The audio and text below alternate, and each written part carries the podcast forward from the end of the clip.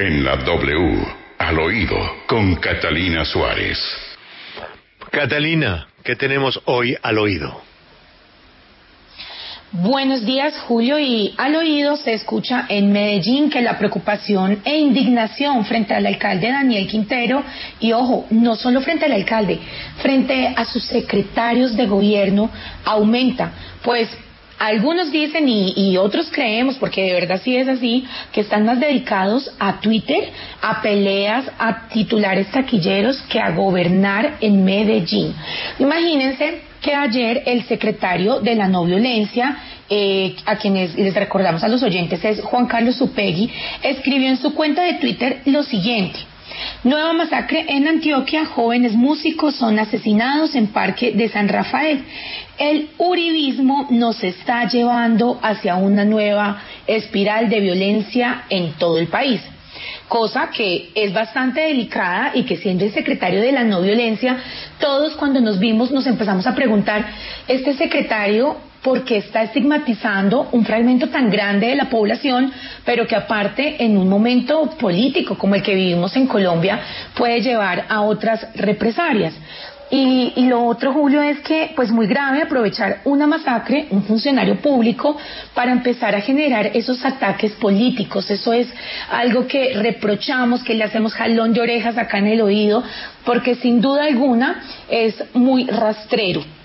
Y después eh, encontramos que el secretario de gobierno del también alcalde Daniel Quintero empezó a hacer unas encuestas que parece que realmente fueron eh, con algunos bots. ¿Por qué? Porque empezamos a hacer un registro y la mayoría de cuentas aparecen, imagínense, en Ecuador. En eso empezaron a atacar al diario El Colombiano diciendo que si era un medio o si era un pasquín.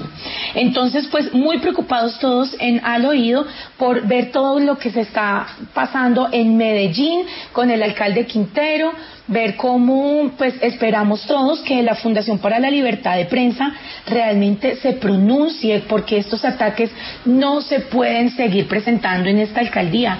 No puede ser que todo el que piense distinto al alcalde Quintero y a sus funcionarios pues siga llevándose estas sorpresas.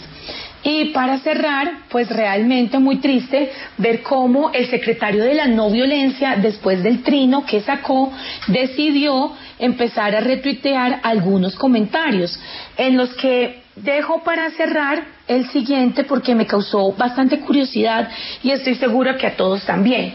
El secretario retuitea lo siguiente. Felicidades a Juan Carlos Upegui por su excelente trabajo por la construcción de paz. No hay mejor indicador en lo público de una labor bien hecha que tener incómodos a los delincuentes y este trino traía citado al de la expresidente Álvaro Uribe. Entonces, pues realmente preocupa porque si se quieren dedicar al activismo y al Twitter, pues que dejen los cargos públicos. Esto es al oído.